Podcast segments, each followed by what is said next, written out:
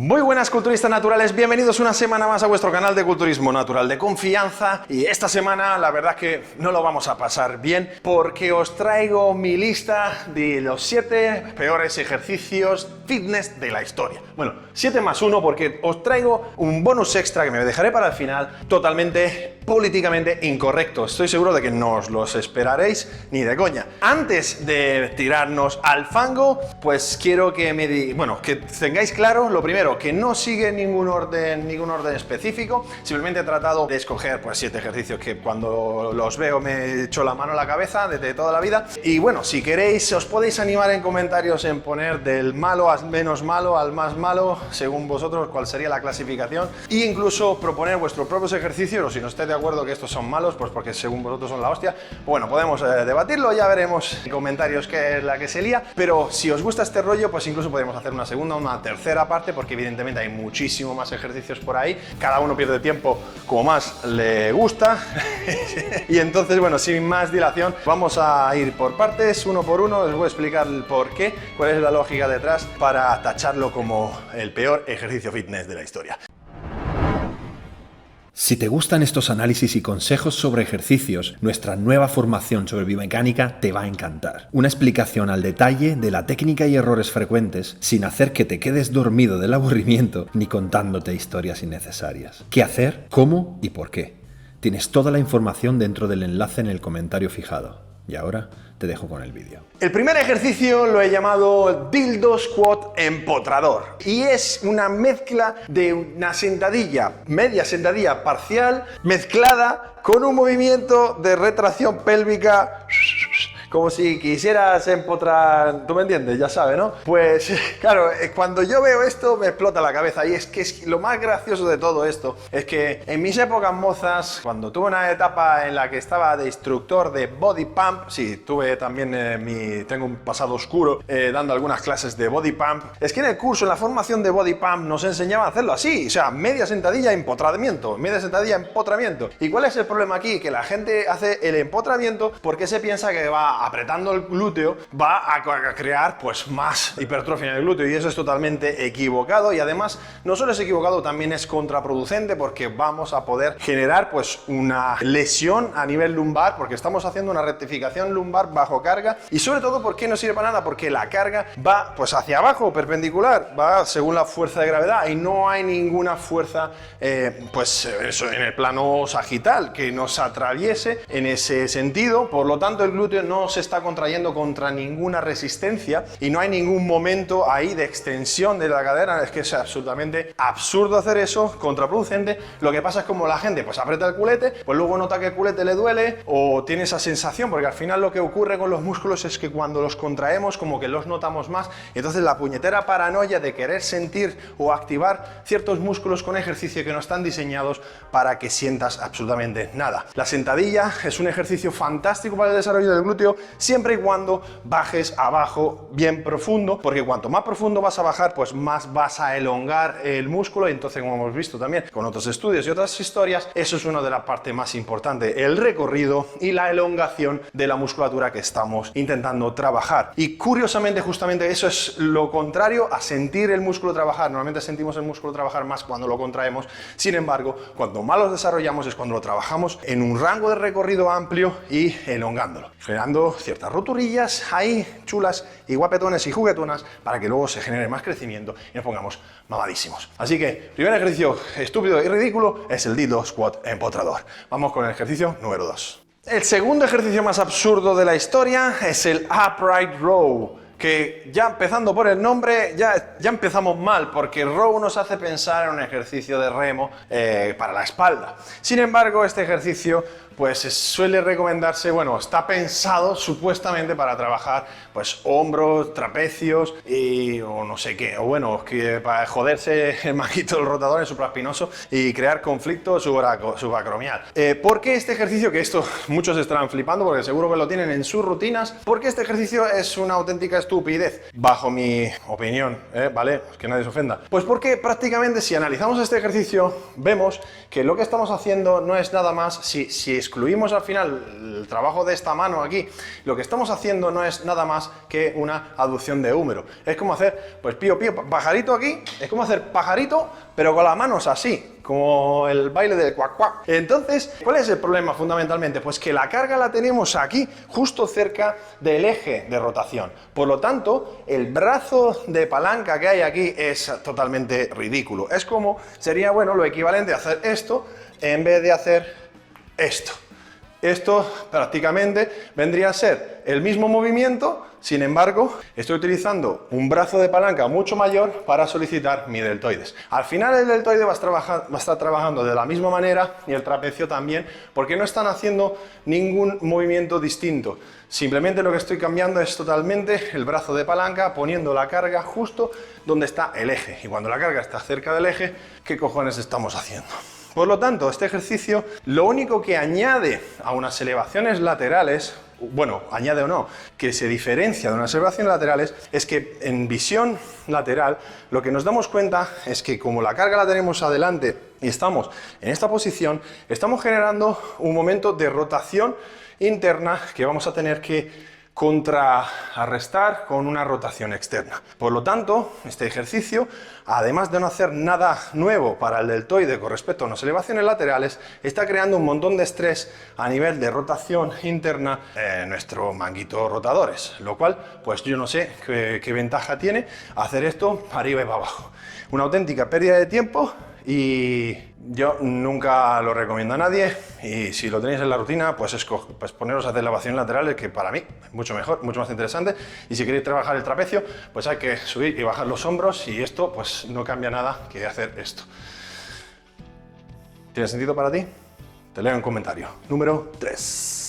En la posición número 3, esta va a doler a más de uno, encontramos el Cool Scott, el Cool Predicador o como queréis llamar. Yo sé que esto le va a doler a más de uno porque es un ejercicio que a muchos le gusta, le encanta, a muchos le habrá funcionado. No estoy diciendo que no sirva absolutamente para nada, simplemente que hay otras variantes mucho más interesantes. El motivo de, esta conclusión, pues la verdad es que bueno, no me voy a alargar demasiado porque tengo un vídeo eh, muy completo sobre conseguir unos bíceps gigantescos que tenemos aquí en el canal y te mando ahí porque explico también de qué va este tema. Simplemente a modo de resumen, la cuestión es que cuando hacemos un curl Scott, eh, tenemos prácticamente una curva de tensión, un perfil de resistencia muy eh, extraño, en el sentido de que aquí abajo tenemos prácticamente el codo en luxación, parece esto una llave de jiu-jitsu. Si la carga va perpendicular al suelo, entonces estamos trabajando, me refiero a pesos libres, ¿de acuerdo? Y cuando estamos arriba, tenemos, bueno, un montón de tensión, pero a partir de aquí ya como que no hacemos nada. Es decir, nos vamos metiendo debajo de la carga y realmente, pues toda esta parte de aquí del ejercicio hay como cero tensión y aquí de repente hay muchísima tensión y aquí pues luxación y rotura del codo. El perfil de resistencia del ejercicio va de 0 a 1000 con luxación de codo incluida y por lo tanto a mí es un ejercicio que nunca me ha gustado, seguramente porque también tengo los brazos más largos que un día sin pan, me salgo de la cámara seguro, pero claro, la cuestión es esa, es que hay otro tipo de ejercicio como puede ser un, spider cool o un cool concentrado o cualquier ejercicio al final que lo que queremos hacer es trabajar con eh, la cabeza del bíceps pues en acortamiento previo, ¿no? Para cambiar esa curva tensión-longitud y por lo tanto todos los ejercicios que estemos con el húmero pues en esta posición pues eh, nos va a dar pues los mismos beneficios. No tiene nada especial, creo que tiene más desventajas que ventajas este ejercicio. El razonamiento es un poquito distinto en el caso de que estemos utilizando una polea, por lo tanto la dirección de la carga esté cambiando y vaya más hacia, bueno, delante mío. Y entonces en este caso sí que tendría pues un eh, perfil de resistencia más interesante porque aquí arriba seguiría teniendo mucha tensión, durante todo el recorrido seguiría teniendo mucha tensión y a medida que baje aquí pues ya pues tengo una elongación, pero no tengo la carga pues intentando luxarme el codo, sino que está moviéndose en esa dirección. No sé si me explico. Entonces esto es un poco la conclusión del por qué no es un ejercicio que a mí me guste en absoluto y creo que hay muchos otros más interesantes. Número 4. El cuarto ejercicio en realidad es un conjunto de ejercicios y se trata de todos aquellos ejercicios realizados con poleas tumbado en el suelo. Porque hacer las cosas de pie pues ya estaba muy visto, entonces es mucho más interesante tirarte al suelo como un indigente y ponerte a hacer cool de bíceps como si aquello estuviera suponiendo pues que yo qué sé, que, el bíceps se sorprende, porque de repente dices, hostia puta, es que Joder, no se me había ocurrido tirar estando tumbado. ¿Qué hijo puta? Pues, pues voy a crecer, voy a crecer porque claro, es que hay una diferencia enorme entre que la carga venga de abajo y tú tires para arriba a que te tumbes en el suelo y la carga venga del mismo sitio. Lo que pasa es que estás tumbado. ¿Qué pasa en la puta cabeza? Lo mismo pasa con, con las elevaciones laterales, ¿no? O sea, tú puedes hacer unas elevaciones laterales normales y corrientes tirando de la polea, pues así, la más de que tranquilo, pues de pie, de buen rollo, pues así como llevamos haciendo toda la puñetera vida. Pero no, te tumbas al suelo o te pones encima de un banco y así mirando a la parra y entonces pues así, pues de repente, claro, sorprendes el músculo, no se lo, no se lo espera porque claro, la fuerza de gravedad tira para atrás, pero la polea tira para el otro lado y claro, el músculo no sabe por dónde le vienen las hostias y claro, es que es una diferencia tremenda. Es eh, de las cosas que más vergüenza ajena y ternura me genera cuando lo veo tanto en redes sociales como en los gimnasios. Pero bueno, como hemos dicho, cada uno mm, es libre de divertirse y, perder el tiempo como prefiere. Y si te quiere tirar al suelo para entrenar, pues bueno, pues ya, yo qué sé, de paso, entre serie y serie, te echas una siesta y no pasa nada, ¿vale? Ejercicio número 5. El quinto ejercicio, bueno, en realidad no es un ejercicio, sino es una variante con respecto a la ejecución y hablamos de saltarnos a la torera, la excéntrica en un peso muerto. Esto tiene sentido en un contexto de powerlifting en el que estamos haciendo un gesto exactamente, específicamente de competición, por lo tanto tratamos de minimizar la fatiga, minimizar, pues eso, esa excéntrica que total en competición pues no te sirve, entre comillas, para nada, porque al final el gesto técnico es arrancar desde el suelo hasta arriba, se acabó, levantamiento válido, toma por saco. Pero claro, cuando estamos utilizando el peso muerto con fines estéticos, de culturismo, de, ganar fuerza, de ganar salud, de trabajar la musculatura, no tiene absoluto, en absoluto sentido saltarse la excéntrica porque al final lo que estamos haciendo es por cada repetición nos estamos saltando la mitad del ejercicio y además la mitad del ejercicio es lo más interesante. ¿Os imagináis hacer lo mismo en cualquier otro ejercicio? Un banca en el que levanto la carga y luego me la tiro encima, me la levanto y me lo tiro encima y lo mismo con otras cosas. Es que no tiene ningún sentido. Hacer un curl de bíceps y luego ¡boom! dejarlo caer. Curl de de y ¡bom! lo dejo caer. No hacemos eso en ningún otro ejercicio en el gimnasio. Y no tiene sentido que lo hagamos en el peso muerto. Sobre todo porque, además, cuando no somos powerlifter, lo más normal es que tampoco tengamos un gesto lo más súper depurado, súper técnico. Estamos aprendiendo a hacer ese movimiento. Por lo tanto, trabajar la excéntrica también es muy importante para aprender el control sobre ese ejercicio, para no hacernos daño, para trabajar la musculatura rectora, la estabilización de la columna, la estabilización de la zona lumbar, del core, del trabajo de romboides, trapecio medio, bla, bla, bla, bla, un montón de cosas muy interesantes que nos estamos pasando por el por. Así que deja de saltarte la excéntrica, haz las cosas bien. Si no eres powerlifter, aguanta esa maldita excéntrica. En sexta posición tenemos las hiperextensiones lumbares. Y te estarás preguntando, ¿what? Pero si es que me has dicho que es uno de tus ejercicios preferidos. Sí, pero es que el problema es el puñetero nombre del ejercicio. Es que no deberíamos de llamarlo hiperextensión lumbar, sino que debería de ser una hiperextensión de cadena posterior, de glúteos y femorales. El problema es que el propio nombre del ejercicio te lleva a pensar que lo que tienes que estar haciendo es una flexo-extensión de la columna, lo cual es, pues, aparte de potencialmente lesivo, es una otra pérdida de tiempo, por así decirlo, porque es que el potencial más interesante de este ejercicio es justamente bajar, posicionar el banco de forma tal que éste nos permita hacer una flexión completa de la cadera y una extensión completa de la misma para que el trabajo vaya todo dirigido al glúteo y el femoral. Y entonces este ejercicio se convierte en un ejercicio súper, súper, súper interesante para pues, la hipertrofia de la cadena posterior, glúteo y femorales. Y además estaremos trabajando los erectores de la columna de forma isométrica, que es para lo que están diseñados y no para estar haciendo flex extensiones de la columna y menos bajo carga para que al final nos acabemos haciendo daño o generando un desgaste a nivel de discos y toda la pesca. Entonces, este ejercicio evidentemente es muy interesante, uno de mis ejercicios favoritos para trabajar a altas repeticiones y crear ahí pues unas agujetas de muerte, pero con una variación importante en cuanto a la ejecución de la misma, que se basa todo en cómo colocamos el banco que nos permita hacer esa flexión de cadera. ¿Tiene sentido para ti?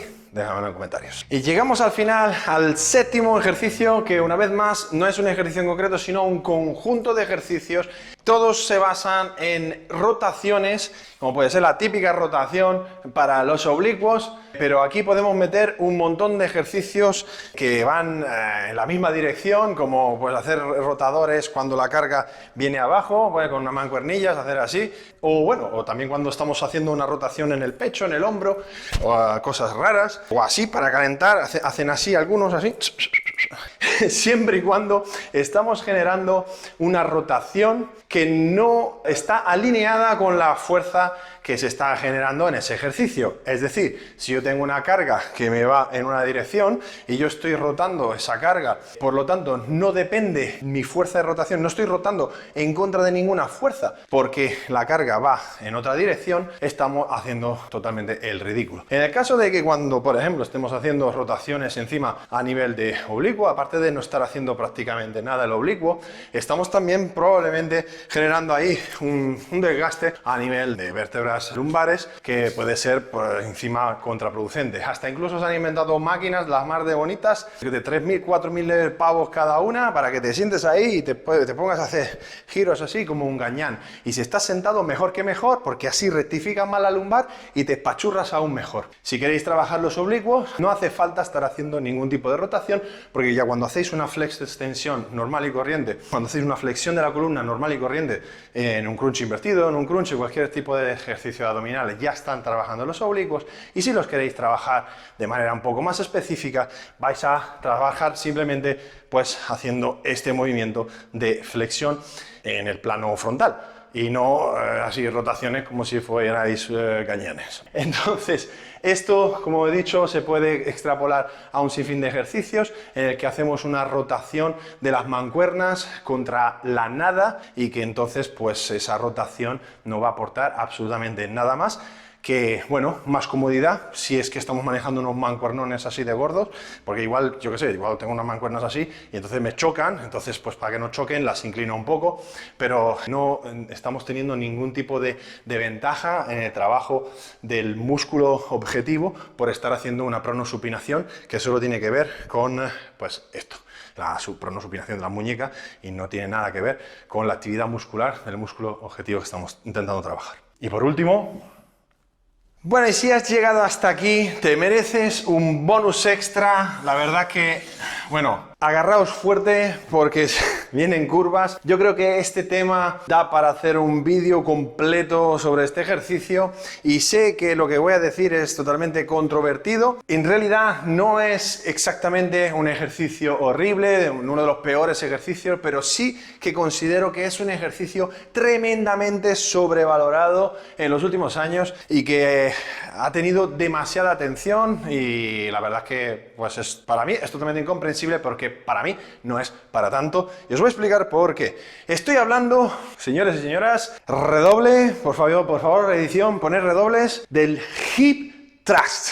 ¿What? Sí, prácticamente. Bueno, para mí, en, mis épocas mozas, en el gimnasio nos reíamos, nos cachondeábamos de los que hacían prensa con 500 kilos bajando 2 centímetros. ¿Habéis visto alguna vez esos memes o esos vídeos? Bueno, total, era, era el típico cachondeíto del que, bueno, sí, le meten muchos kilos en la prensa, pero no bajas, ¿no? eh, apenas, apenas te mueve, 2 centímetros de recorrido. Bueno, a mí me da la sensación de que el hip thrust se ha convertido en la prensa sin recorrido de los años, de unos años atrás y es que cuando vosotros sois capaces de mover muchísimos kilos en un ejercicio, tenéis que hacer una pregunta. Igual soy yo Superman o igual este ejercicio es una puta basura. ¿Y por qué digo esto? Porque justamente este ejercicio se puede mover muchísimos kilos porque el recorrido con el que estoy haciendo ese ejercicio es extremadamente corto, porque la palanca de ese ejercicio es extremadamente favorable y por lo tanto encima además me permite meter un montón de kilos que al final me los voy a tener que comer con patada con la cadera y al final me duele más. Uno, tardo más tiempo en cargar discos. Dos, me está destrozando la cadera para poder empotrar eso.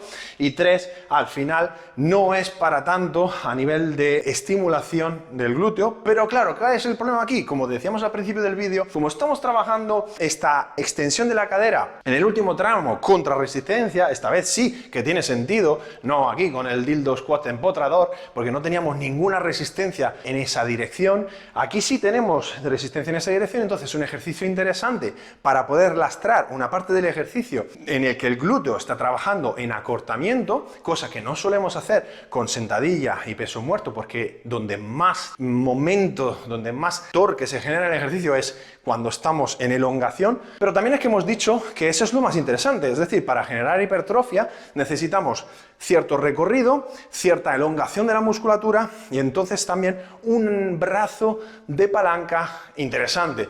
Pasa lo mismo que estábamos comentando antes con el upright row, en el que estoy así y claro, tiro un montón de kilos, evidentemente vais a tirar muchísimos kilos en un upright row que en unas elevaciones laterales. Pero ¿por qué coño?